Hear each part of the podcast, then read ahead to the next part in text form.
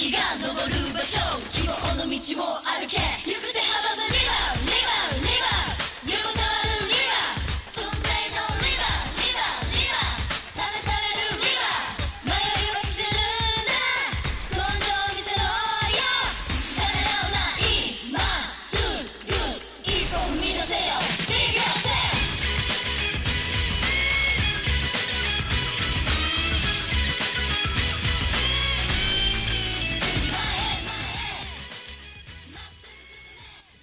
各位听众，大家好，欢迎收听对讲机的第二季节目。大家好，我是大耳，好久不见哦，真的好久好久不见了啊、这是我们第二季的节目。那今天呢，我们会讨论的话题呢是关于一个非常宏大的话题。嗯，今天我们邀请到的嘉宾就是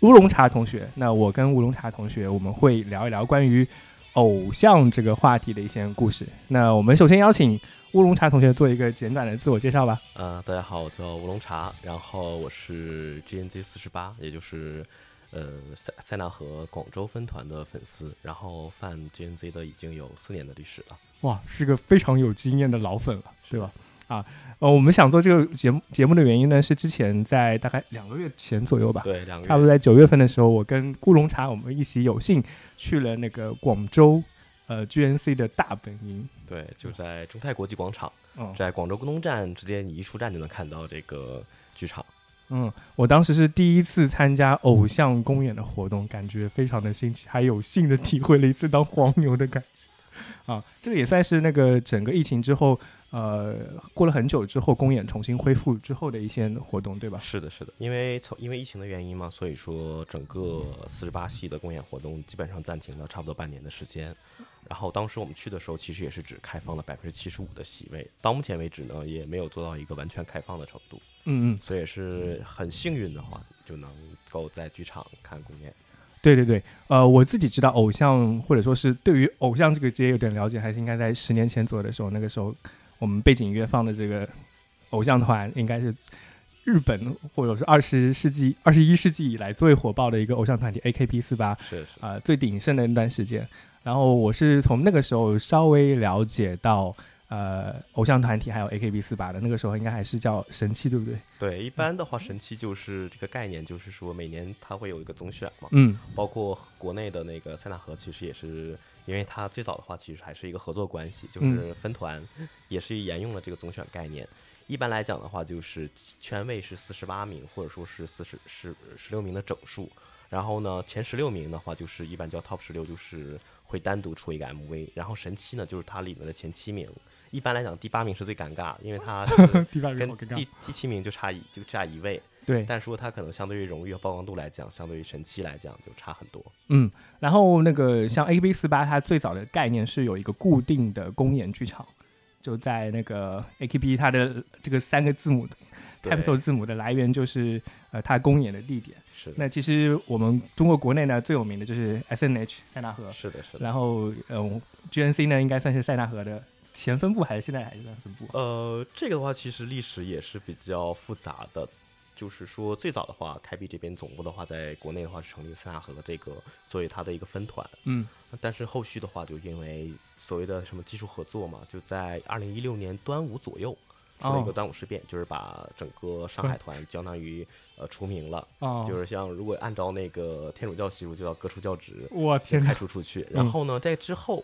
然后嗯上海团当时就是也是宣布成立了北京 BEJ 和嗯广州 GNZ 两个分团。嗯呃，但是呢，就是后来这个说法也很多样，因为有的说法说，其实像广州这边的话，其实剧场它是有 NMB 那边的。已经有人员派过来参与了剧场的设计，嗯所以说到现在的话，其实这也是两方的说法。一个说法就是说，上海属于违约开的分团；另一个说法说，其实当时已经有日本这边的支持了，只不过说后续可能因为利益分成等原因，嗯所以最后导致了就是两家分裂。呃，总体来讲的话，从历史关系上来说，现在的广州、然后重庆还有北京，呃，研究下来的三个都是属于上海塞纳河的分团，嗯，他们就是运营的模式跟 NKB 是一样的，但是，本基本上身以参考。商务业务关系跟那个已经没有 AKB 关系。但是说中文曲库的话，目前大头的话还是在塞纳河，就是上海这边。哦，OK，所以说包括后续的话成立了那个 AKB SH 嘛，就是说属于一个新的一个分团，嗯，呃，他们很多的歌曲的话必须要改歌词，因为说歌词版权已经在上海这边了，如果他们在跳唱跳的话，必须要改歌词才能使用。哇，好复杂、这个关系确实是比较复杂，一言万语也是解不清、解释不清楚的。嗯，对。那我们现在回过头来讲，就是那次我们去参加一个公演活动，那哦，嗯，AKB 四八跟其他我们所熟知的可能像或者哎四八系，我们大致上叫它四八系。那四八系跟普通的偶像团体它有很大的区别，就是它有固定的公演活动。对，固定公演。那乌龙茶可以给我们介绍一下，大概上公演会有哪些内容？然后粉丝在公演活动中能够就比较关注的是哪些部分？呃，公演的话，其实它其实说来讲的话，如果完全按照日式的那种的话，它其实正常会做有先首先有个序曲，序曲的话一般来讲就是最早的话，河内就三大河一般翻跳的还是翻跳日日本的本土、本部的公演为主嘛，一般会加一个前奏曲。前奏曲的话，会邀请一些，比如说像预备生或者说刚入团的，呃，就是讨一个脸熟嘛，就是热类似一种那个我们像那种音乐会开场热身，找那种就可能比太知名的乐队热身的这种。之后呢，序曲完就是前奏曲完了之后呢，一般会跳四首，四首公演。嗯，四首公演的话之后会开始一个，先是一个 MC，就是 MC 的话，这个是全队来来出场，嗯主要是呢或者一个自我介绍，然后先活跃气氛。嗯，活跃气氛之后呢，会有 unit 环节。unit 环节的话，就是因为前四首是十六人曲嘛，就是全队嗯首就是首发的十六个人。因为现在来讲，一个队伍的话，一般来讲是控制在十六人以上。啊，所以说这个这个我们要说一下，就是他叫四十八，大家都以为他们有四十八个人，其实完整的他们分两大块，一块是正式正式的那个呃本期生，对吧？我你们正式术语叫什么？呃，其实也没有现现在其实没有那么复，没有那么多，就是还是比如说偏国内化了嘛。嗯。呃，来讲的话，现在各个分团呃加起来的话，应该是两百人左右的样子。就是整个塞纳河对，整个塞纳河加起来是两百人左右。广州这边的话，现在有差不多算预备生是六十人。嗯，然后这个概念基本上呃能保证就是公演的话，至少能有二十人左右的样子哦，都在台上。他公演是每周大概有几次啊？呃，每周的话，现在的话是周五、周日和周六。哦，呃，这个就是周末三天。嗯呃，周五的话现在不确定，因为说来讲的话，可能还是周六周日比较票房比较火一些。哦一般来讲的话，就是四场到五场的样子。啊，呃，还是回到刚才话题，然后就 unit unit 跟十六人曲不一样，就是它基本上就是几个人小组来表演的，可能有最多的可能是六七个人，少一点的可能是单人 solo 曲，嗯是这样的。然后 unit 中间会插两个两个大的 MC，嗯然后一般叫 MC 三、MC 四。其实这个的说法的话，现在也有点改了，因为其实最早的话，它这个延续的 MC 一就是我刚才说的大 MC，就是说全队开场介绍。嗯，之前的话，如果按照完全按照日式公演的模式，它会插一个小 MC，就 MC 二。哦 MC 二可能的话就是三四个人左右，就是类似于一种那种呃，有点像脱口秀那种小段子那种的。对对对，也是中间插的活跃气氛。然后后续的 MC 三四的话，加起来是把把一个队的人拆成两半，拆成呃一半的人在 MC 三，M 一半人在 MC 四 MC 四。当然，可能现在也是习惯性的说法嘛，就是很多呃和这边的原创公演之后，他可能很多已经砍掉 MC 二了，就节约时间的来角度的。然后呢，在 MC 讲完之后呢，可能会有一个一个一个十六人曲作为一个收尾。当然，这个收尾之后呢，我们按照演唱会来讲，一般会有个安可嘛。啊安可之后的会会重会有这三这帮人就重新上台表演，啊表演三首，呃，三首结束的话，如果说一般来讲会正常是结束，但是有的时候会加一些特殊的返场环节，嗯，这个是属于标准的公演的一个顺序。呃，此外的话，就是还有一些，比如说生日公演了，或者说那种特殊活动，如果说是生日公演的话，会会会插到成员自身的一个那个表演，呃，表演环节，就是他生日的活动。嗯，这个是一般来讲的公演顺序。之后呢，全部表演完之后呢，就是散场握手，或者说是呃击掌。现在一般都是击掌，然后或者是目送为主，因为疫情的原因嘛，就是尽量避免那个接触，所以基本都是目送来走。嗯哎，乌龙茶，你还记得就是第一次看偶像公演的时候的经历吗？呃，这个其实也是记忆犹新，虽然已经过了四年嘛。那个嗯时候是二零一八年八月份的时候，跟我们上次去公演其实就差了一个月，正好也是说当年二零一六年的总选结束了。呃，当时的话是看到同一个同事他的朋友圈里，因为他是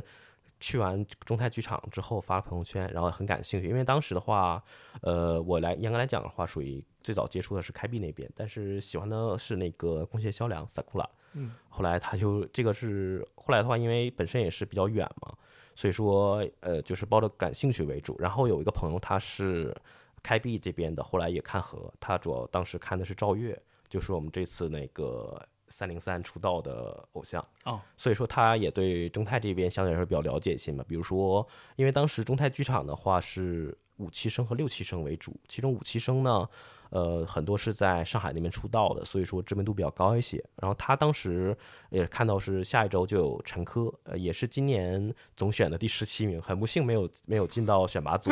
然后我们几个人正好有他生日公演嘛，然后我们两个人就搜了搜。大致的一个那个怎么购买票啦，或者说去的流程，然后就从出发，然后下周过去剧场看的公演。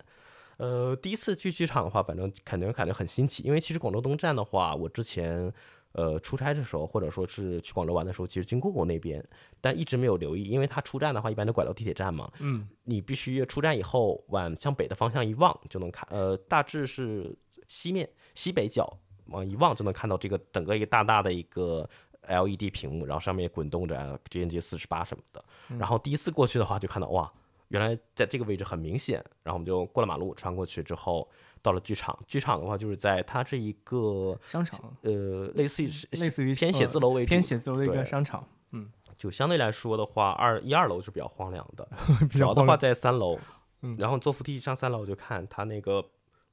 布局的话，就是比较日式，非常日式的那种。剧场的布局。呃，之后的话进去的话，就是按照传统流程，我们当时的话，呃，是也是找到黄牛收票，就是因为正常剧场的话，它是一般来讲是每周二开票，开票完之后呢，如果说是没有卖完的话，它有一些会在剧场里去售卖，但是有一些的话可能是由黄牛来出售。当时的话，因为广州其实广州分团是二零一六年四月份成立，其实到那个时候才四个月的时间，所以说当时还没有什么人气，对，不票房还是不是很火爆，所以嗯说包括生日公演了，其实都是非实名的，就是说你可以自由的交易买卖。啊，我们两个人当时的话就是从黄牛那边收的，我记得话原价是八十块钱，好像就花了一百多，就是一百一百左右的样子就买到了门票入场。哎，我第一次感觉到，就是我我当时在准备买票的时候，这次我们买的票其实价格跟当时已经差了很多，对对对我第一次感觉哇，原来看偶像公演是件很 便宜的事情。是嗯，就是说来讲的话，其实这呃，我觉得话就是呃，因为当时是疫情的影响，所以说有一些溢价的情况嘛。基本上正常来讲的话，最早公演是八十一张，嗯，后来现在呃后来涨到了九十八一张，然后公演期间就是疫情期间，呃一百多甚至接近一百九十八的样子，然后现在又回到了九十八块钱，呃相对来说这个成本不是很高。然后我们当时的话看的是 Team G，就是 GNZ 开头的第一个队伍，嗯，呃看的是当时陈科的一个生日公演嘛，也就感觉的话，首先或首先来讲的话，第一点是新奇，第二点的话就是来说，你坐在舞坐在舞台上，跟你在视频里，就是说你在电脑屏幕里看的，其实完全不一样的。虽然不一定说就是台上的小偶像都好看或者怎么样，就是一方面很新奇，另一方面就是来讲的话，也能感觉到就是小偶像，就是因为本身的话，大部分人都是五湖四海哪里都有的，可能还有一些是北方过来的，就是有一些亲切感，就天能谈谈的话题。嗯，这个是第一次看的经历，然后当时的话只看了一个队的，因为来讲的话，从深圳到广州虽然有和谐号比较方便嘛，但是还是要早点赶回去。嗯，之后的话，我我第一次的时候，我有我有个感觉，就是说你你你的关注点其实在那些偶像身上，对，但是我的关注点其实在下面的粉丝是是是，就是我感觉好像我以前在看呃四八系的他们的录制的公演，或者说是一些现场节目的时候，其实你感觉不到周围的那些粉丝的狂热的。但是我我上次跟你一起去看公演的时候，我就特别能感觉到下面的粉丝特别会对对对打 call，甚至我觉得这些打 call 也是你去看公演非常重要的一个体验的组成部分。对，其实就是说刚才所说的台上和台下互动，其嗯实是它剧场文化的一个比较新点。比如说我们看像抖音社什么相声嘛，就是台下那种鱼鱼什么那种，其实也是一种互动的体现。啊，这样就是也郭德纲也是一种对那个本质上还是比较接近的。嗯然后第二周的话，就是再去中泰的话，当时就看了两个队的，就是 G 队和 N 三。这个 N 三解释一下，就是 N 三的意思就是整个四八里面第二、第三个叫 N 的队伍嗯，N two 的话就第二个叫 N 的队伍在上海。啊，就是塞纳河对对对48 N，对。呃，第一个姓 N 的队伍的话，实际上是在那个 日本那边，嗯，但是说现在已经除名了，因为当时的话哦其实已经除名了，嗯。所以说日本其实还有一个 N 三，但是这个 N 三和那个，而且这个特别奇葩的就是那个日本那个叫 NGT，叫宁古塔四十八，哦就是同时有一个 N 三和一个 G，哦，就是跟中泰这个正好两个撞完。全撞了，完全撞了，但是呢，就比较尴尬。之前的话就是，呃，当也也出了一点事情嘛，所以导致这个团就 NGT 这个团这两个队伍现在已经解散了。嗯 所以说就是现在中泰的是唯一一个叫 N 三和 G 的队伍。嗯，就不哎我其实看那个公演的时候，我还有一种感觉，就是嗯，跟偶像之间的距离特别特别的近。对我我其实去之前，我有先我因为我对 GNC 的人完全不了解，但是我我我心目里他们给我的感觉会跟以前的神器一样，就是那些高高在上的偶像，我的距离会跟他们比较远。但是实际上我在剧场看到的时候，就是我们的作为排布，我我当时买的位置应该跟他们偶像之间的距离就十米不到。十米到非常近的。非常近，基本上完全可以看到，呃，台上所有表演的人他们所有的面部细节，还有他们的一些表现，还有还有，因为他们其实我觉得失误还蛮多的，然后看到他们表演的时候有一些失误或者一些那个一一一点点那种非常可爱的细节都能看捕捉得到。对，嗯就是说中泰的构局的话，可能跟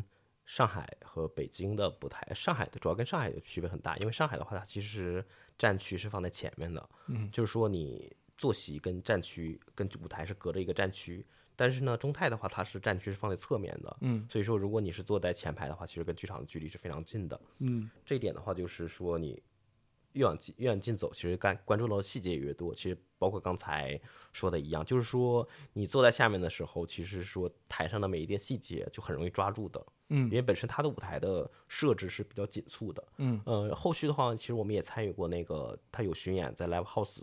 来进行嘛，就感觉到在 Live House 的话，其实跟剧场的体会是不一样的，因为 Live House 它其实比较它纵深比较宽，剧场的纵深比较窄一些，对，就明显的感受到就是一个区别。当然，就是参与度可能也就不一样吧，就是各有利弊，只能说。嗯嗯，哎，这次这次我在我们去公演的时候，还有还有一个非常重要的环节，就是我们要去。其实我们有除除了看所有的小姐姐之外，还有一个很重要的是，我们关注某个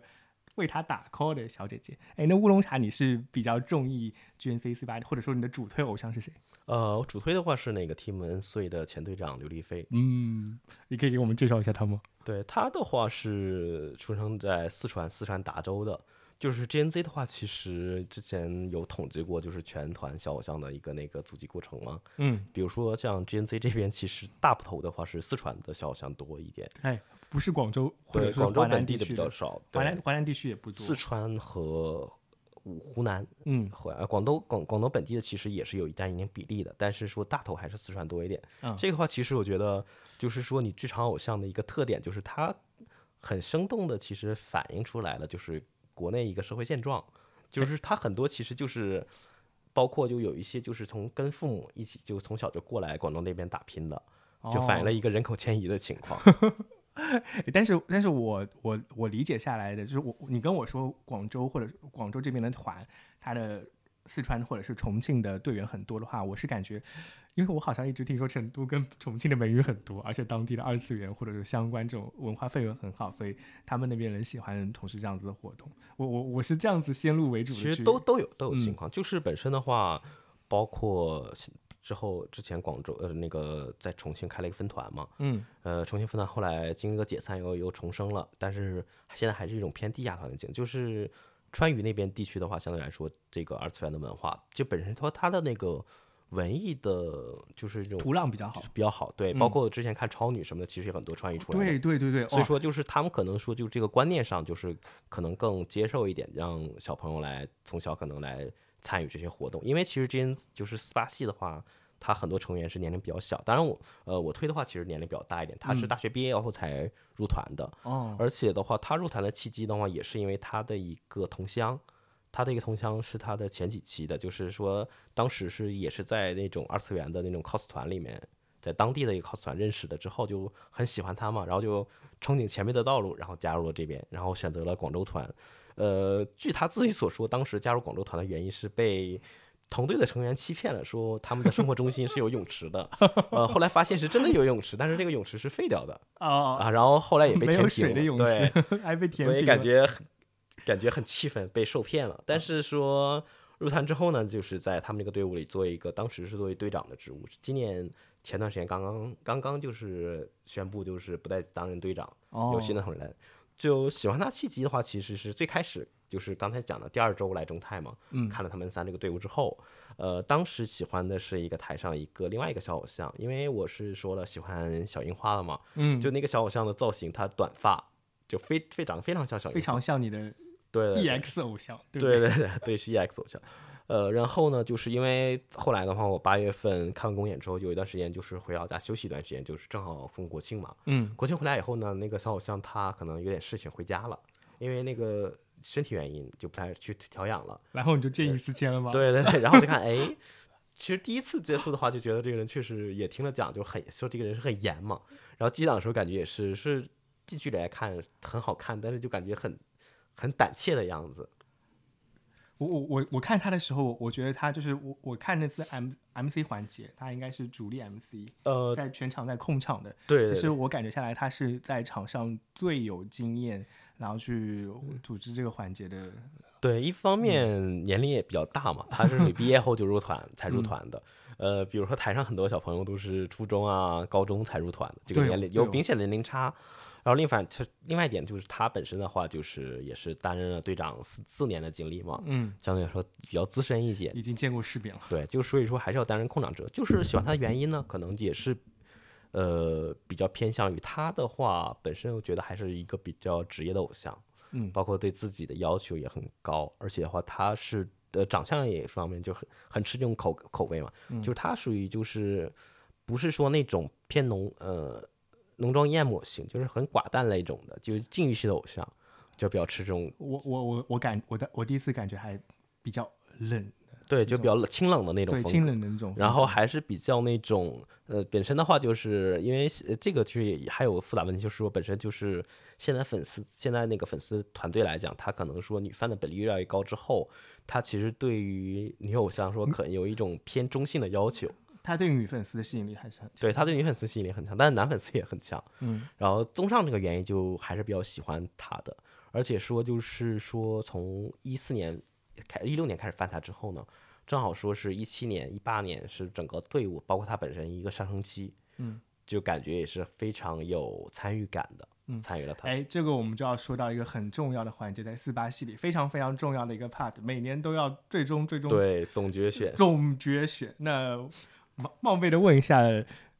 你的小偶像刘丽菲同学，她在总决赛的成绩怎么样？呃，其实的话，今不不包括今年在内，其实一六年对他俩是个低谷。一六年的话，他是队内神七都没有进，就是整个哦 GNZ 的神七是没有进的。然后从一六年开始的话是，我记得是二十四名。然后之后的话，第二年进了选拔。嗯，他是在整个塞纳河，就是中国的四八系里面拿到二十四名，对不对？对对对，啊、那我们可以了解一下，就做个参考，因为可能很多同学对那个听众对那个四八系不太了解，就是最近有一个《青春有你》啊对，青春有你和呃创造三零三，对，那呃，《青春有你》我我知道的，里面他最后成团的成员里面有几个就是四八系，呃背，景徐佳琪，徐佳琪是四，徐佳琪四八系。那徐佳琪之前的成绩大概是什么样？呃，徐佳琪最好的成绩我记得好像是第三名吧。哦，那非常厉害了。，对对，对他是一直他是一期生嘛，嗯然后从成立到现在，一嗯直坚持到现在，然后参与了那个《青春有你》，嗯，然后正好他们一期生今年的话是刚刚毕业，就是这样的，哦就是八年合同已满嘛，所以他们就去是参加其他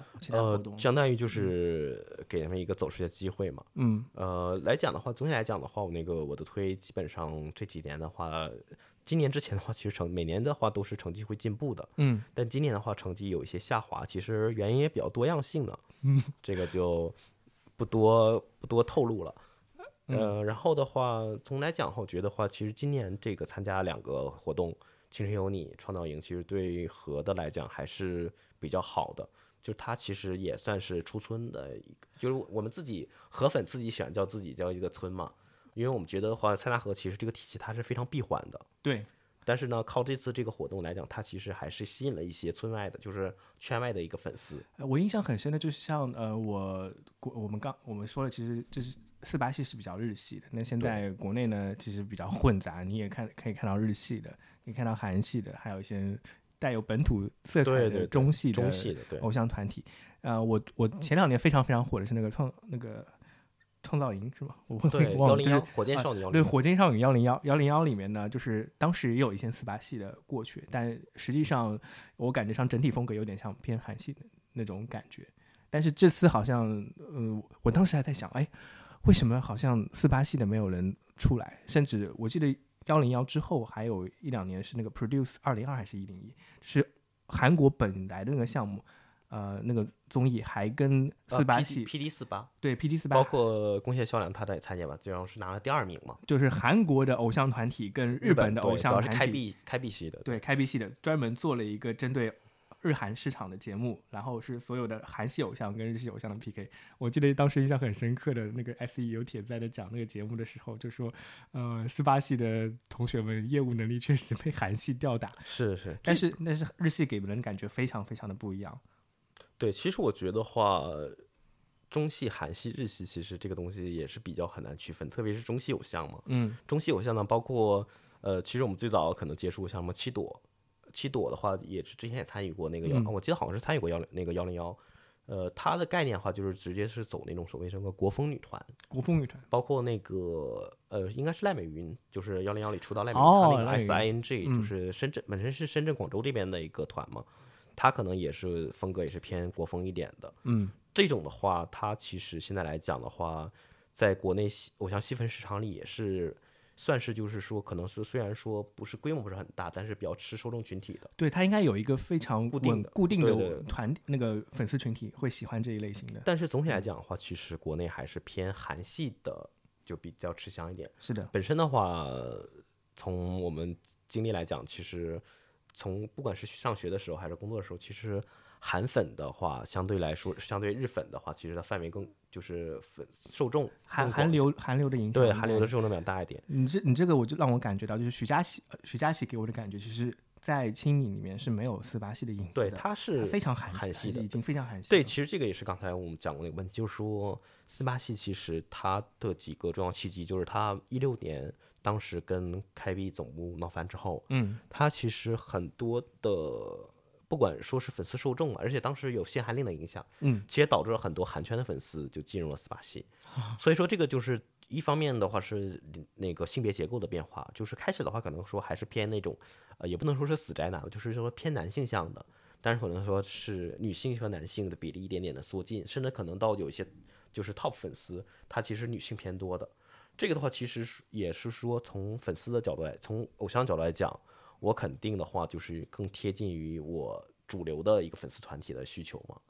来来调整自己的需求。那么说，可能就是说逐步的开始走一些偏韩系的路线，嗯，包括其实说呃，比如说刚才说徐佳琪，她是 S 队的嘛，因为 S 队其实他选材的时候还是很多是那种韩系的所谓的大长腿高个，嗯就基本上很多队伍很多成员都是一米七左右的。个子非常高，其实他走韩系的话，其实比日系的更更好走一些。是是，其实你看那个，我们去分别日系偶像或者是韩系偶像，如果你在中国想分别分分清楚他到底是一个什么样的类型的话，其实你看他的身高，基本上对对对有一个大概的了解。就是说韩系的话，比如说我们之前的像少女时代了，包括现在最火的黑粉，这些的话其实风格的话就是大长腿高个，然后日系的话就是那种很可爱卡哇伊，但是四八系的话，它其实并不是说完全代表一个日系。它有一些融合，我感觉。对对对，因为四八系的话，其实你比较真正的纯粹的日日系来讲，日音圈，嗯，比如说像那些泼妇啊、电音团，哇，我超然喜欢后早安少女啊这些，早安少女可能跟四八，呃，就是说句冒犯的话，比较接近，这两个风格比较早安和哦我但是早安的话可能更元气一些。对我我其实我觉得好像早安给我呃还有 AKB 给我给我感觉就是说他们年纪都很小。其实像中国的四八系，呃，相对于传统的四八系来说，它的平均年龄已经有点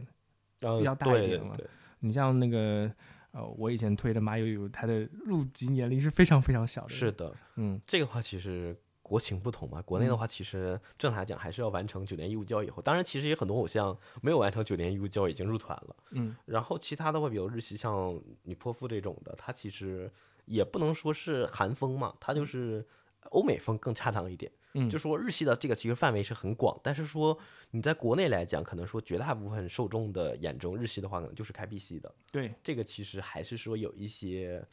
呃，也不能说是狭隘吧，就有是点先入可能先先入入先入为主对对对。嗯，因为我好像记得像早安早安是哪个哪个公司的，我也忘记掉了。之前像呃像日本最大的像这家是专门做男性偶偶像的嘛，杰尼斯对啊，就杰尼斯。然后爱像回吧，是不是？哦，好像是爱回，对。爱回，反正他们还有很多对，日风日系的话，其实日本毕竟来讲，目前的话是全球第一大的实体唱片市场嘛，对它其实风格性还比较多的。我还记得木村拓哉的老婆原来也是偶像出道。嗯包括肥秋的也是，肥秋的老婆也是哦，小对猫俱乐部的，对对对小猫俱乐部，哦，对，对小猫俱乐部。对 OK 所以说所以说嗯来讲的话，包括现在的开，包括现在的四八，其实还是说是就是塞纳塞纳河还是肥秋一手养大的。嗯，OK，我们前面聊了很多关于那个一些四八系的一些内容，那我们接下来会插播一些歌曲，做一个中场休息环节。那乌龙茶有什么歌推荐给我们吗？啊、我想推荐的话是那个 GNZ 四八的公演曲《双面偶像》的一首《Gravity》。嗯，好，那我们来听一下这首《Graffiti》。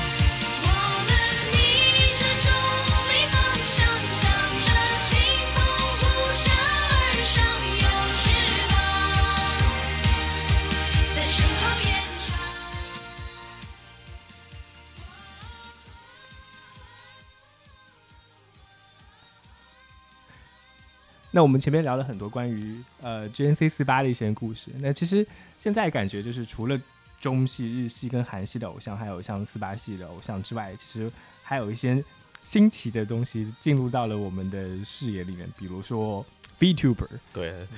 那个乌龙茶有追什么样的 VTuber 吗？呃，其实也严格讲不是算追嘛，因为 VTuber 众所周知的话，我们现在 S 一之前的第一高楼是塞纳河的高楼，现在已经被 VTuber 远远的甩开了。外野真丢人。对对对，外野真的丢人。包括现在 VTuber 可能也是有点像之前塞纳河跟开闭的关系一样，技术合作了嘛。嗯从那个动漫区专门出一个 VTuber 区。嗯之前的话看过的也是一个叫那个七海娜娜米的一个 VTuber，他是在主要是在 B 站做直播。嗯，他其实我我我我感觉我我对于 VTuber 的印象是，就是我当时看完 GNC 四八的公演之后，我心脑子里就冒出一个问题，哎，那像这些偶像们他们在不公演的时候，他们会不会做一些直播呢？那后面我了解到他，因为他们有专门的一个叫做做口袋四八的软件，对口袋四八软件专门来做直播的。对，但是有些时候我会觉得这好像这个直播的受众还是比较小的。是的，那 VTuber 我感觉跟四八系相比，它就有非常非常多的受众，它的平台也非常相对来说，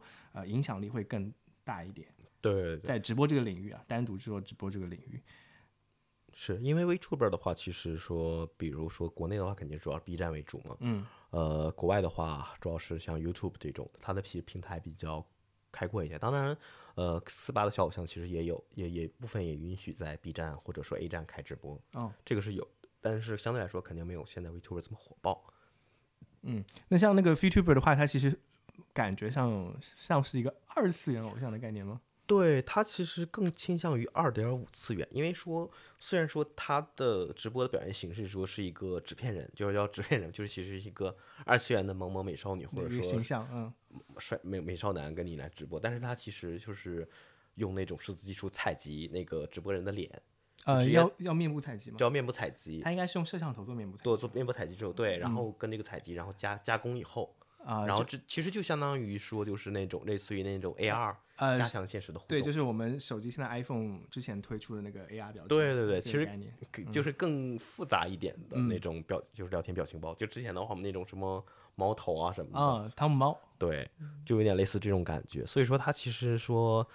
更倾向于二点五次元，就是说是二次元的外皮之下，但其实已经还是有三次元的东西渗在里面的。但是最重要的是，它能把呃这个偶像的表情还有声音传递给你。对对对声音它基本啊除了一些中之人是男性的偶像之外，对对，它的话虽然会做一些加工，嗯，但是说你比如说微表情什么的，还是说完全是采集他那个中之人的样貌来进行的。嗯，对，所以前面我们就提到一个非常概念的呃非常重要的概念叫中之人。这个在 VTuber 这种虚拟偶像的领域里面，它的意思就是说，在这个二次元形象的背后是谁来表演？是的，对。嗯，是谁来？不是说，甚至不是说表演，而是就是谁谁是他的本质上那个型人吗？就我们可以理解，就是比如说，在舞台上一个演员，他实际的扮演人，就这个关系。嗯，V VTuber 就是他的一个这个演这个角色，然后他的演员实际扮演人就是中之人。嗯哎，其实我觉得我在节目之前，我跟乌龙茶还讨论过，哎，那这二二次元偶像到底怎么来定义？就我们想到了好几个例子，比如说初音未来是的，啊、比如说 Love Life，比如说 YouTuber，他们三个的表现形式会其实相差距非常的大。你像初音未来，它完全就是一个呃用前期算法或者说是程序的方式对，直接是模拟出来的，是模拟出来的一个形象。我觉得它有一个很大的区别，就是它其实不是给人感觉是一个实体偶像。是的，包括 Live Live 也是嘛。其实它的话，主要的话是，虽然说它背后是有声优来进行，它主要是进行配音、嗯唱歌，嗯但是说虽然说那些声优他们也组成了一个，就是比如说临时的一个偶像团体嘛，嗯然后翻跳里面的舞蹈，但是它并不是一个实时性的。嗯而 VTuber 的话，相相对这俩区别的话，就是声音本身它是这个扮演者中之人他自身的，然后动作的话也是实时采集的。嗯我觉得就是相对于这两个初音未来和 Live Live 这些的基础上的一个更新的一个层次。哎，我觉得这里有一个关键词，就是当我去想起初音未来或者说是洛天依这种呃这种类型的偶像的时候，虚拟偶像的时候，我好像脑子里无法第一时间去给他一个个性的定位，就是我不知道初音未来的个性是什么。可能有一些初音未来的粉丝会加一些属性嘛？对，你们会给初音未来加一些属性，但是像我这种路人粉的话，或者说纯路人的话，我其实很难第一时间想到初初音未来的属个性是什么。但是好像 VTuber 的话，就是你能感觉到它其实是有个个性的定位的。对对对，因为 VTuber 的话，其实它本身的话，很多的话都有一很复杂的一个背景设定。嗯他很多人就是其实可以理解为一个角色扮演嘛，嗯就是扮演的角色，就是根据剧本来演。但是说剧本来演的时候，可能也有的时候会无意间的透露出他本身的一个情况。这种的话，一般就叫冲塔嘛。冲塔。有的时候就是说，比如说粉丝知道这个中之人的真实身份，然后在直播里。K Y 透露出来弹幕里就疯狂对，然后是谁？有的有的话直接是这个 Vtuber 他自己中之人他自己冲自己，嗯，就可能说，哎呀，我昨天跟那谁谁谁吃饭啊什么的，就一下就暴露出来了。大家说哇，不要说不要说，但其实已经心知肚明了。嗯，就其实这个有点跟偶像类似吧，就是上下台上台下的互动。哦，对，这个互动非常重要。我觉得就是有些时候，我觉得韩系偶像都缺少了，他们可能跟他的粉粉丝团体有互动，但是好像不是以互动作为它的主打。呃，对，包括其实韩系的话，其实有那种见面会嘛，包括之前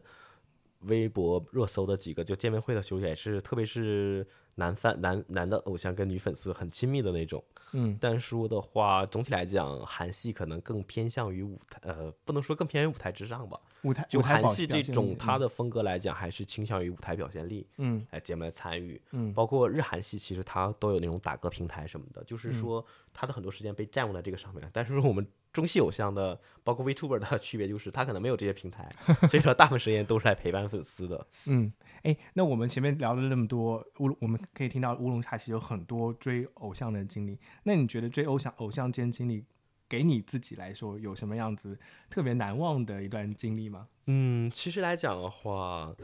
难忘的经历很多，包括昨天晚上，因为昨天晚上我刚在广州看完公演，嗯，是我们一个，也是一个今年这这两年比较火爆的一个演员叫呃成员叫方琦，嗯，他的生日公演，就是他生日公演环节很有意思嘛，就是说他整个用 VCR，VCR 就是说。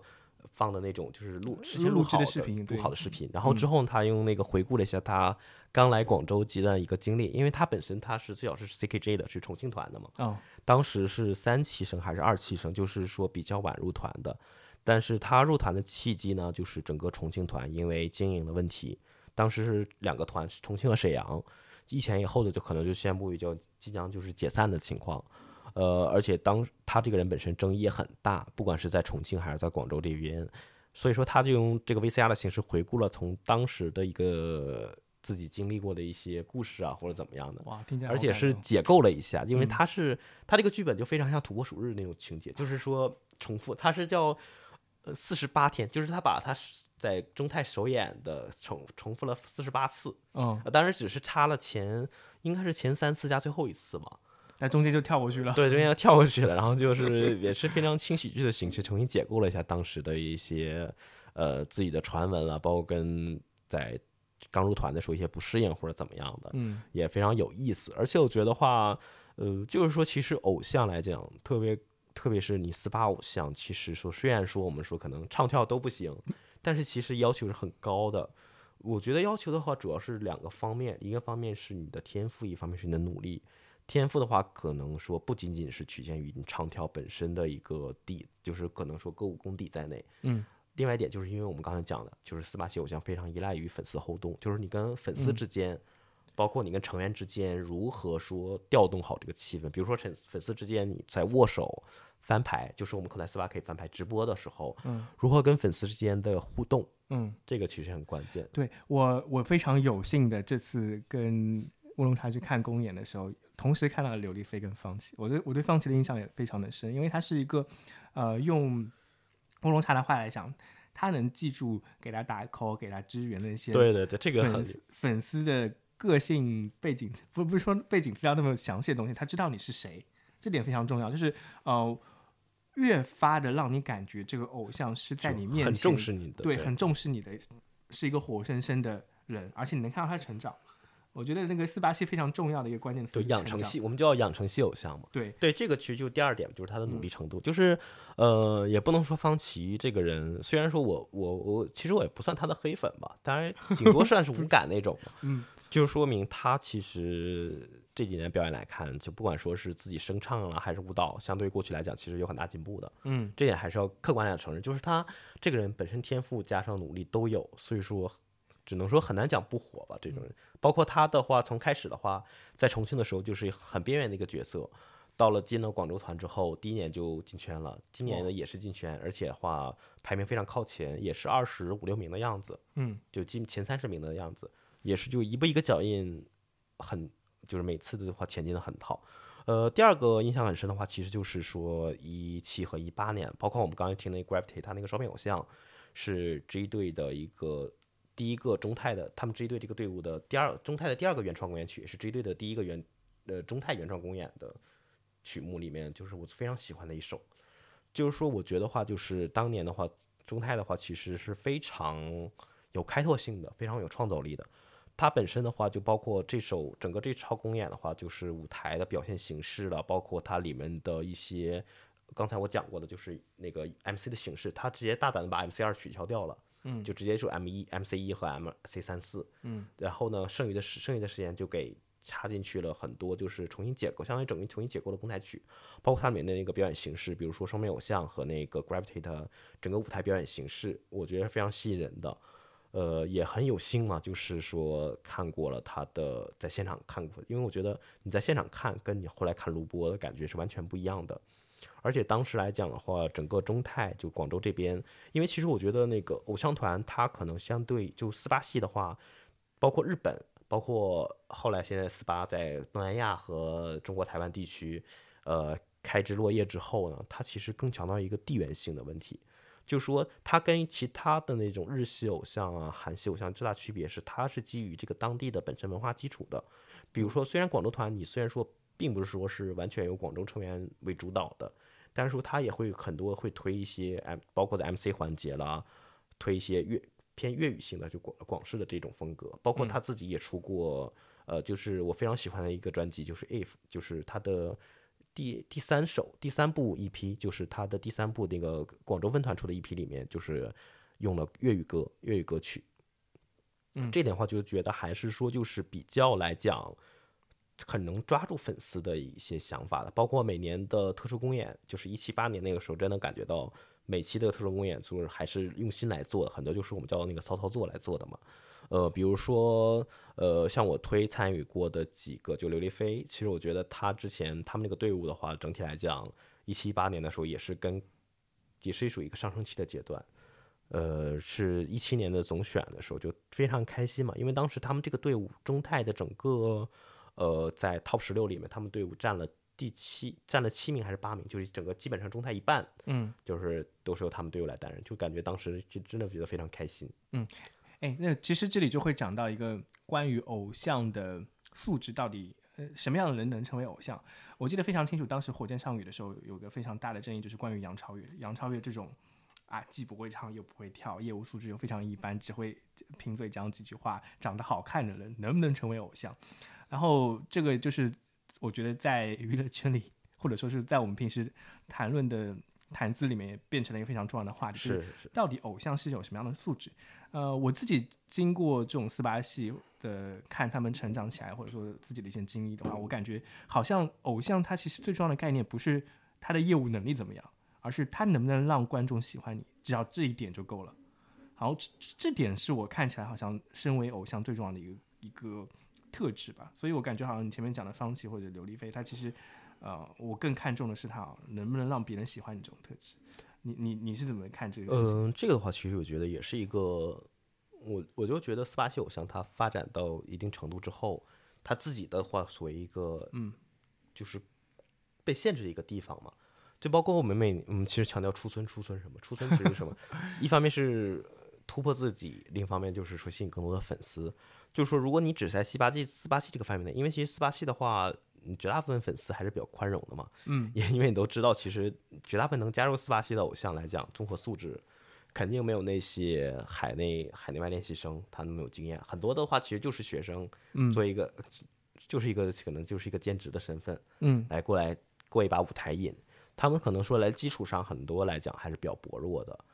而且来讲斯巴西的粉丝的话，其实他更需要的话，就刚才我说的是一个互动。嗯，互动的话，它可能是歌舞之外的一个东西，所以说他可能很多偶像的话是把这个东西放在一个经历，但是呢，我觉得他的综合素质，比如说他的天赋和他的努力，就是决定他未来的一个方向。就说你现有的话，比如说媚宅，呃，也就是跟粉丝保持一个良好的互动，嗯，可能说是巩固你的基础，但是你要想更高的方向来发展，嗯，那你就需要更加的努力，包括。这次的话，徐佳琪和昭越来讲，他们其实在河内，就是塞纳河里面，都是已经是非常顶尖的实力。但我们也看到，其实他在这个两个综艺节目里面，其实并不是说是非常顶尖的水平。嗯，就是说看本身的话，河内和河外的，呃，其实河内的偶像和艺人之间，它是存在一个弊的。这个是培养方我觉得培养方式有很大客差别。就本身的话，其实包括中泰这边，虽然说周中的话会有那种训练课、声乐课、舞蹈课，但其实东西还是比较基础的。就是它不能够提供你像比如说像练海外韩国练习生生那种强度，嗯这个是提供不了的，这个可能需要你自己来努力来做。嗯但是呢，就也不能说是两个方式不好嘛，因为其实来讲的话，很多成员他其实说的不好听，他自己的本身能力就是到这个顶点了。嗯，呃，其实长相也是一种能力的体现。对，就他不管长相还是说他的先天的基础，他已经到这个顶点。可能说和的对他也就是一个舒适圈嘛，在里面来讲待八年，然后之后毕业了之后再找一些像文职工作或者怎么样的，这个其实也是自己看了决定自己的一个发展方向。就是但是就是我觉得感觉好像，嗯，四八系的这些偶像跟我们普通人之间的区别就是，他有粉丝，对对对，其实来讲很多真的就是普通人对，因为中泰这边他其实包括其实一个特点嘛，呃，就是各地剧场就有特点，就是非常喜欢接送车，或者说就是来剧场之后来给他们拍照。就很多小偶像他本身的话，就是很喜欢到剧场之后，因为公演前还有准备时间嘛，对，去周围的商圈啊或者什么吃点东西啊、逛逛街什么。其实你感觉就是一个普通小姑娘，嗯，这个时候她只不过在舞台上或者是在剧场附近，她突然有了这个光环是偶像，但是她如果说她不在这个附近，或者说你不认识的话，路人来临，她可能就是一个很很很普通的小姑娘。哦，对我印象很深刻。当时我们看完那天公演之后，晚上也比较晚了，然后我们看那那些偶像穿一些私服从那个剧场出来的时候，我就感觉好像他跟我平时在路上看到的那些是没什么区别。美女啊，或者说是好看的小姐姐们，并没有多大的区别。其实就是说的说的，呃，用用一种说法就是有点泯然众人的感觉。出对对对，下了舞台之后，他们会散落在人群中，你是其实不能立刻发现，哎，这个人是偶像这种感觉。对，所以说就是来讲，呃，河内偶像的话，可能说他的对我们粉丝的亲亲切程度来讲，可能跟河外偶像有很大差别。嗯，这个的话，其实就是说这个一个币嘛，一方面他在这个币里面，他能够相对来说他的一个成长环境是比较宽容的，包括我们粉丝，其实我我觉得塞纳河粉丝虽然说。骂起来很难听，但是其实最疼爱粉，已经是最疼爱偶你像的。你这这里就引出一个话题，我特别特别想想问的了，或者说很多人都想了解，就是其实关于粉圈或者是现在我们叫饭圈，对饭圈，饭圈这这样子，呃，好像是过街老鼠一样，到哪里都会被各种冷嘲热讽的感觉。是是是。那我觉得乌乌龙茶，你可能作为你的定位，你算是混饭圈的人吗？我其实小透明，小透明小透明，就是路人，在里面也算是路人嘛。嗯，因为其实你比如说，呃，你谈比较关注那几位那几个大事件，其实来讲的话，我觉得也是一个涉及到，就之前其实也有人讨论过嘛，就是说，呃，国内的饭圈其实构成很复杂。嗯，一方面的话，就是很多饭圈它的职能就是能有一种那种民主选举多党派的一个体现，就竞选团队。另一方面的话，它很多饭圈其实也在有一种宗教性质狂热的情况。对呃，比如说我们呃最近闹得比较火爆的某位男性明星就是嘛，他其实粉丝团队火他的狂热程度，其实在河里面也有很多。嗯粉丝其实情况比较类似，但是说没有说这么严重，闹出了这么的严重的事件。这里我就有个问题了，你刚才说就是你们作为呃塞纳河，就是我们一直在说河，就是呃塞纳河四八系的粉丝，其实你们是对偶像比较宽容的，但这个这个宽容跟我们这些路人粉看到的那些比较激进的事情，就有一个很大的一种一种出入，或者说有矛盾。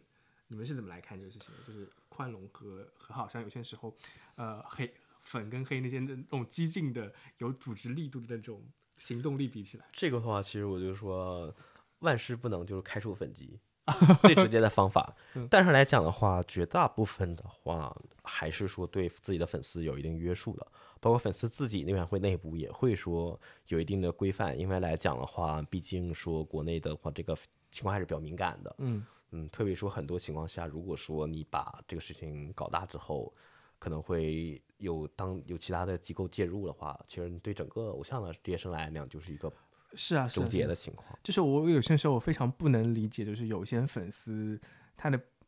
不理智的行为。就是我虽然很讨厌你，一一般我们讲什么乌合之众这种东西，但有些时候提到饭饭圈，就给人感觉特别有这种乌合之众的那种。是是，就是说，嗯比如说饭圈的话，你可能之后就会犯了这个偶像之后，你会嗯加他们应援群，在应援群之上有那种，比如说总选啊，或者说是重大活动策划小分队，然后啊还有什么就是关键客户的小分队，关键客户的关键客户的小群这样来拉。就你在大群中感觉氛围，就是他经常会在大群里更新我才能情况状态啊，或者说是跟着跟着一种诵读，其实说就是。时间长了会形成一种就是氛围一种氛围的狂热，就是可能觉得特别是很多一些，呃，我这个很难描述嘛，就是说他不一定是那种很火的粉偶像，嗯，甚至很边缘的偶像，其实也有一种存在，就是他对对对，可能会存在一种，就是我的粉丝，我的偶像被其他人欺负，或被别他粉丝欺负，我必须要为他做点什么，他有他有，就是我觉得他非常有归属感有，煽动，有飞转和煽动力。归属感，他的归属感就能转化成他的煽动力，他的煽动力呢就能转化为他的战斗力。对对对，然后我们很其实很多圈外的人，往其实很很难理解的，对不是说很难理解，就是说我们往往看到饭圈的时候，看不到他那些可能呃暖心的一面，被我们看到的时候，只有那些战斗力的部分对对。其实正常来讲嘛，现在你舆论宣传肯定是偏偏倾向于一种抓人眼球的东西，所以说嗯更倾向于宣传这些东西嘛。嗯而且会确实来讲的话，包括和这几年的话，其实情况一点点恶化。呃，我觉得不一定是刚才所说的那种韩粉的涌入，因为韩粉其实在国内，呃，也是偏战斗力比较强的嘛。嗯其实呃各个我觉得各个圈子做大都有这个问题。一方面的话是本身是侧面反映了和这边圈子做大，另一方面来讲的话，也可能说明就是本身代表的这个你微博、Q- QQ 这些工具，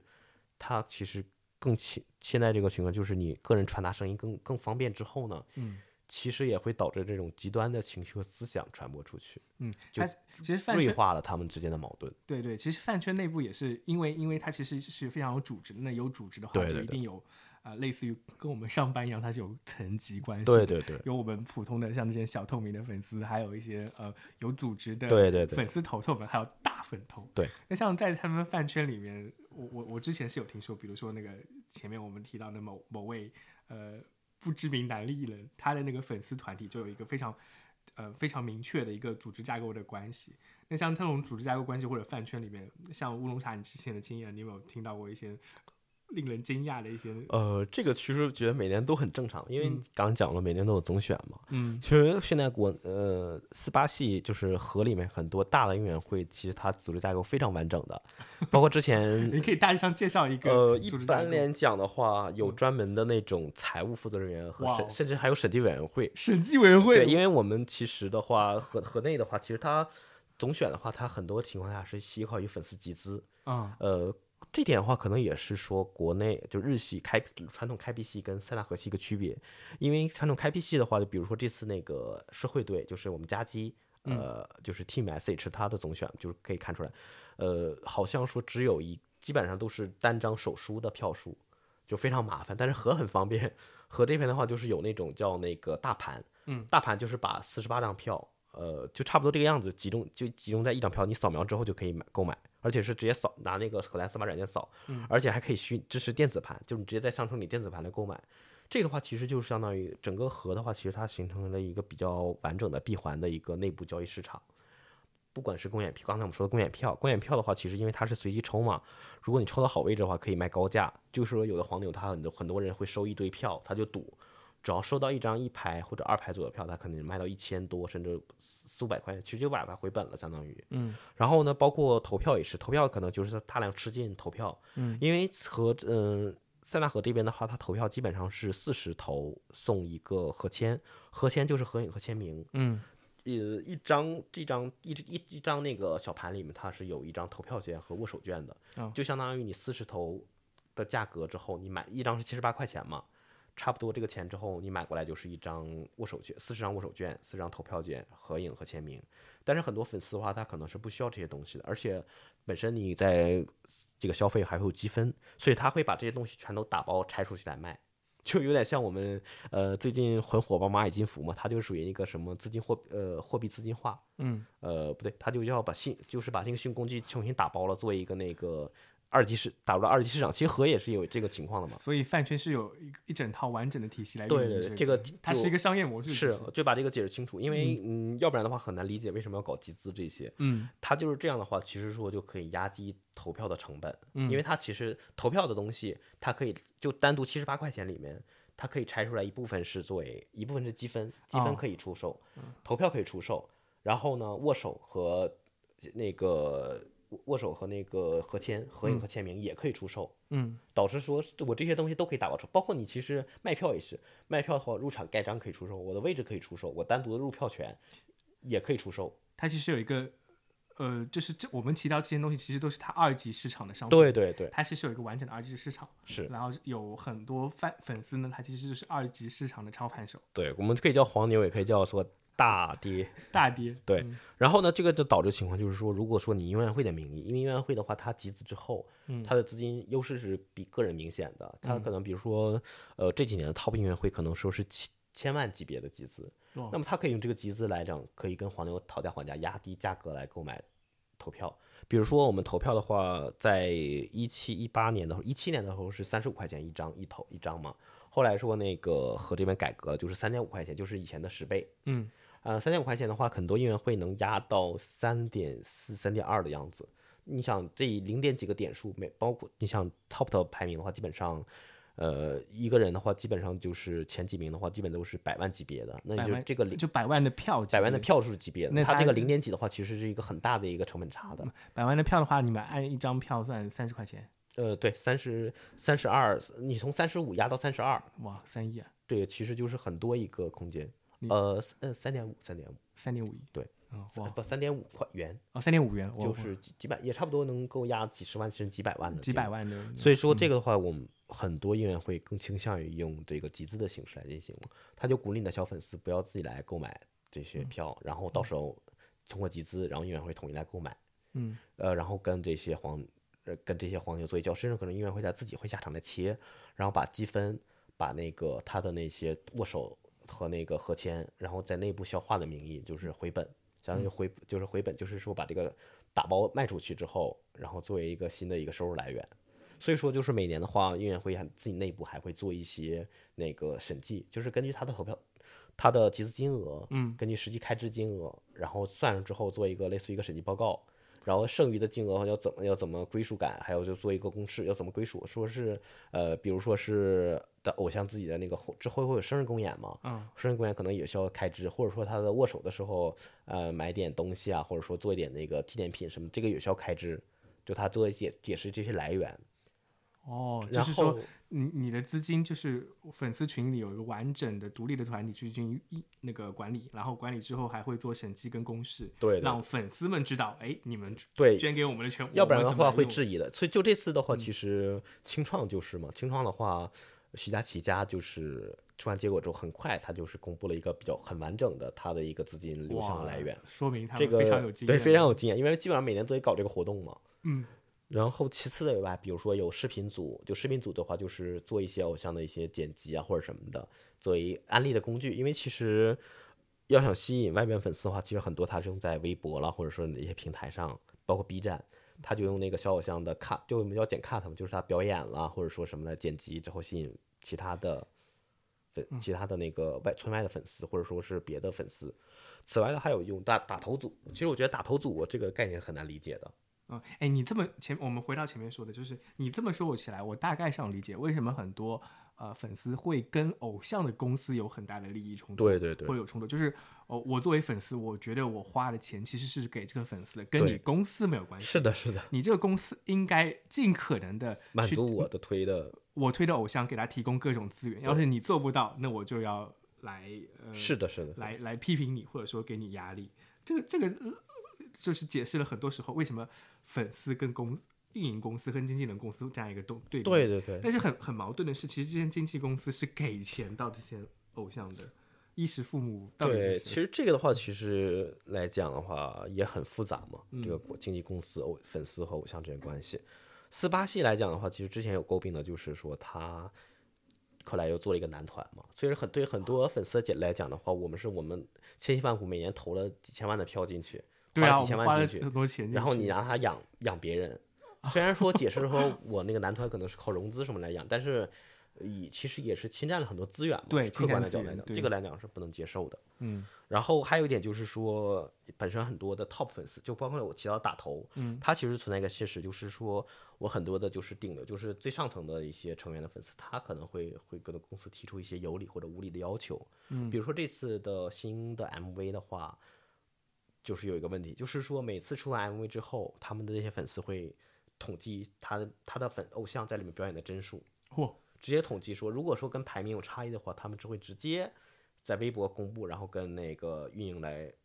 吵起来的，就是说要求运营怎么怎么样，或者说如果不怎么样的话，我们就不支持你的活动。包括打头也是，他这个话很多，你看官博了，或者说他合作的平台下面很多就是直接有打头、点赞、转发什么的，就是博营造一个我的偶像很火的一个情况。哇，这个的话其实国内很正常，那基本基本每个公司都在搞。是是是但是，你你这么说起来，我就我就有印象。之前我看那个火箭少女 MV 的时候，当时他们那些弹幕就会说，哦，这个镜头给了哪个人，对对对给了几秒钟，然后他的歌词有多少？哇，对的这个它都是有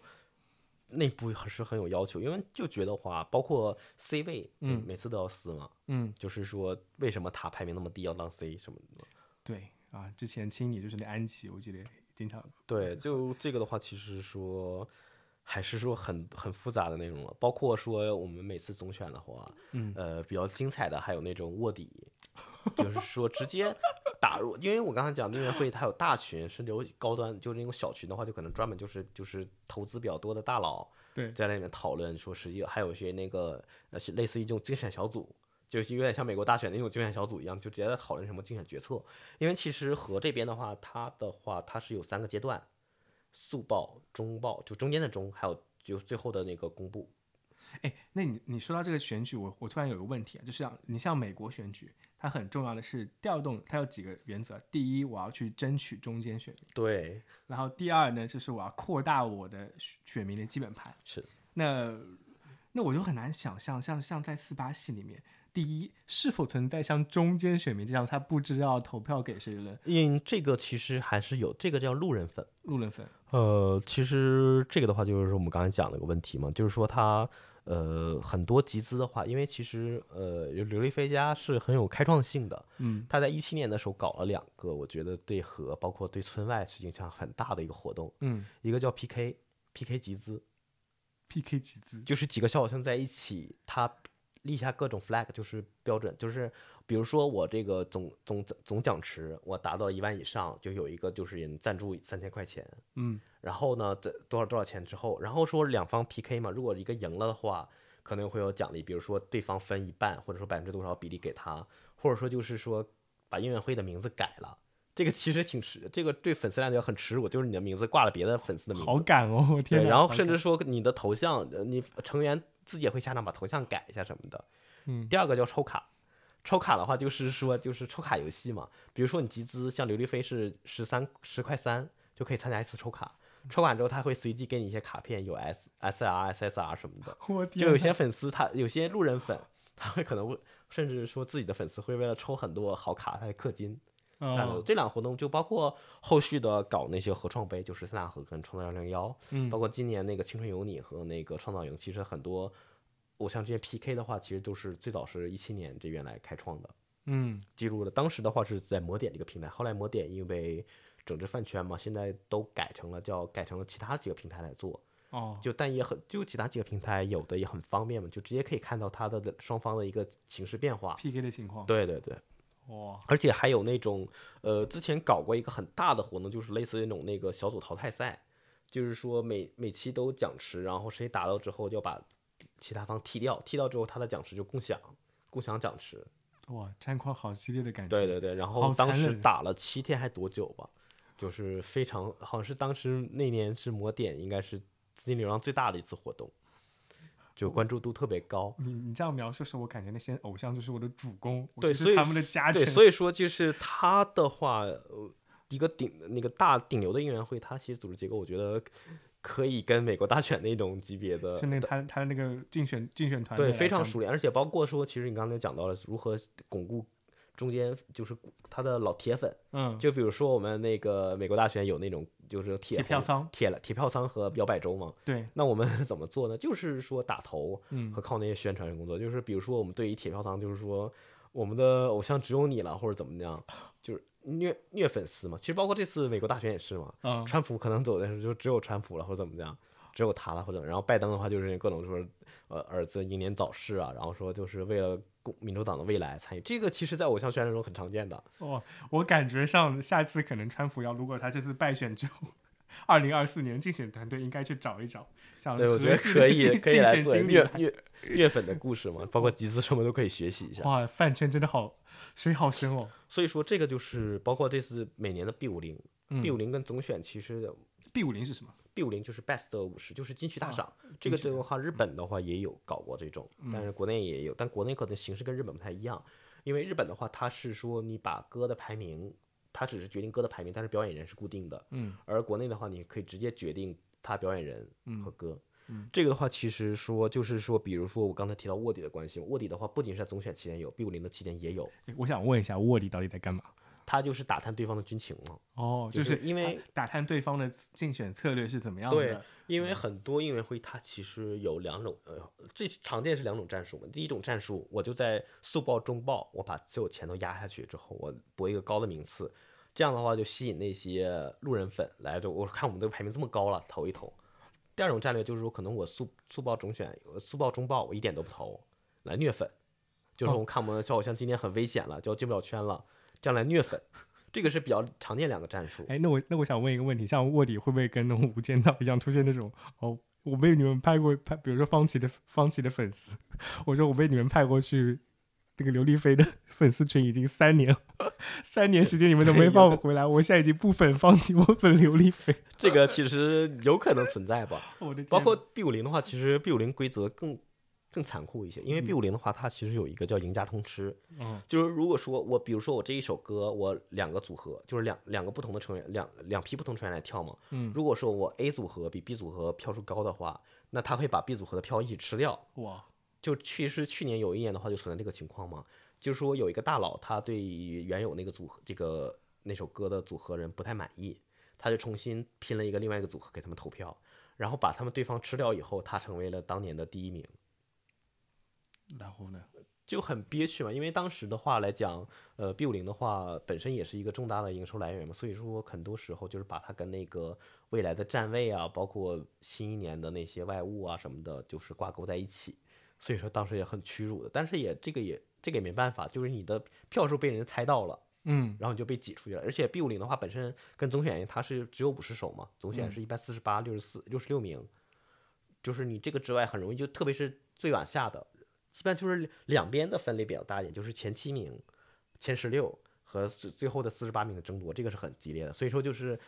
几几家就是比较明显的在内会相互来那个互相打探对方情报，然后互相压着金额，到最后一天嗯再炸出去。嗯哎，那我们前面提到，今天其实是圈内的一些操作，对，以及圈内比较关注的一个点。那你你作为刘亦菲的粉丝，你会不会期待刘亦菲未来像徐佳琪他们一样走出圈，让更多人喜欢上她这个我还是很期待，但是客观来讲的话，他包括自己，他之前比如说他也参与过青你和那个创创造三零三的面试嘛，面试海选之类的。呃，对，但他感觉的话，还是说比较喜欢和这个舒适圈。他就是说，因为他本身也是比较偏宅的类型嘛，嗯，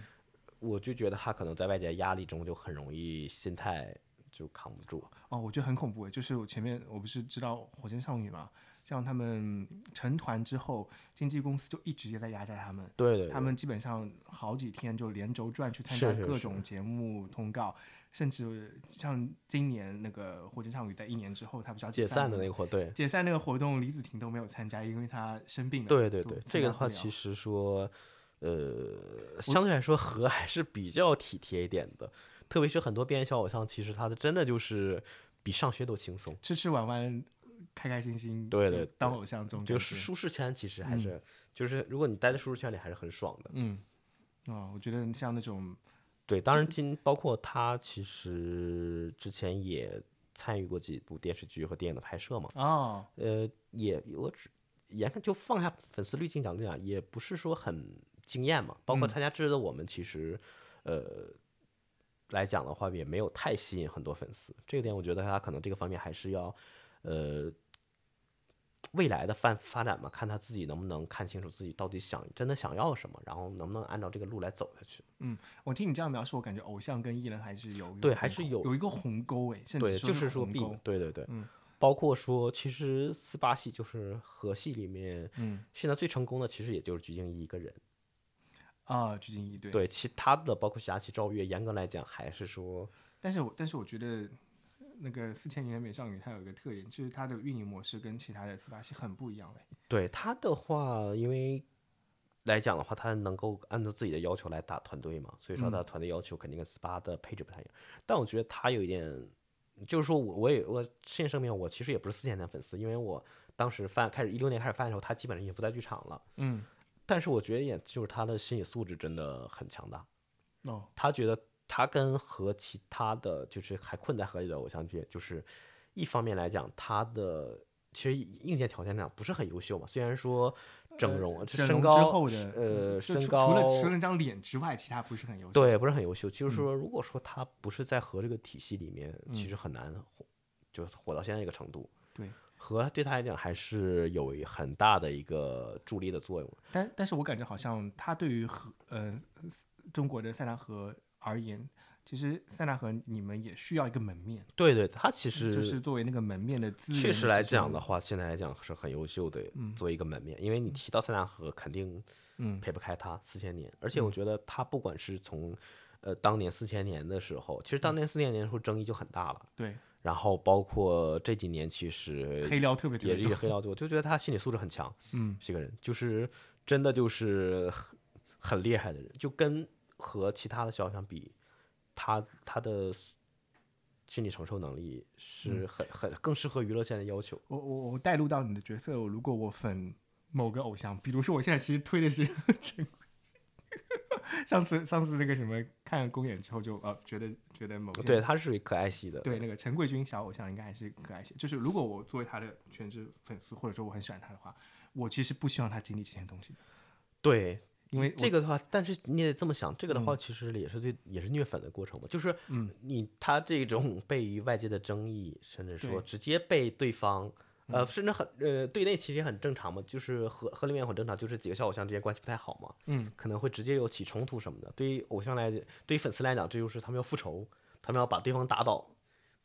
包括中泰就最有名的就是左京元和唐丽佳之间嘛，就是嗯爱恨情仇，因为他、呃、这个也涉及到和一个另外一个很复杂的问题，就是 CP。哦，CP 的话，就是因为和的话其实是有恋爱禁止条例的话，但是这个恋爱禁止条例没有禁止团内恋爱，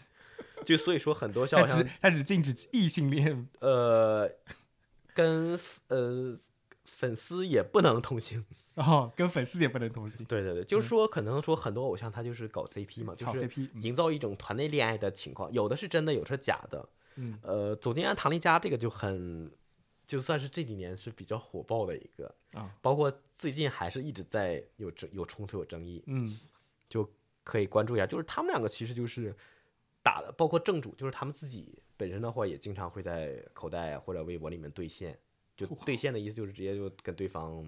就是说对方怎么怎么不好，你就感觉对方就是他们的粉丝群体就很狂热嘛。包括特别搞笑，就有一次，就前几个月，呃，十九九月份也是九月份的时候，那个时候的话，就是左金元在自己口袋房间，还是说是怎么样把那个唐一佳跟一个女粉关系很密切的那个聊天记录，就是微博的聊天记录爆了出来之后呢，我小区回去的时候，路上看听到旁边一个人打电话在提这个事情，哦我就感觉到哇，原来离我这么近，啊就就他们两个就是。呃已经是闹到这种不可开交的情况的话，他对粉丝对粉丝来讲就是一个动力，就是仇恨的一个动力嘛。嗯就是粉丝感觉就是已经很乐于参加这种活动，就是为了为了为自己的偶像出口气，嗯来报复对方。嗯，但我觉得这种是很病态的一个，是是很病态。哎，那我们差不多这个节目已经快要到尾声的环节了。那我们前面也听到了乌龙茶分享很多关于呃饭偶像，还有饭圈，还有关于偶像的一些非常有趣的一些经历跟体验。那我想问一下，就是呃，如果说你对一个路人路人粉来向他安利这件东西，或者说安利偶像的话，你会觉得什么样的东西能够让一个可能对这个事情一开始不太了解，但是你觉得可以让他们进入到这个领域里，然后喜欢这些偶像的一个契机，或者说你觉得什么样的东西真正能够吸引到外人？哎，就是就是我说的，怎么样这些让这些偶对对对像出圈，让更多人喜欢到他们？这个我嗯嗯，我知道你的意思。我觉得话，泛偶像就是其实泛偶像的最终意义是什么？我觉得就是嗯快乐。嗯泛偶像的意义就是快乐，不要把那些其他的，比如说他的压力啊，甚至他他跟其他偶像之间的冲突啊，甚至什么未来什么出圈啊、职业规划什么的，过于强加自己身上。因为我们其实绝大部分人很少有能力决定他的未来，我们就享受跟他的互动，跟他的快乐，嗯享受真诚。嗯这个是最重要的。我其实我的话来讲，还是比较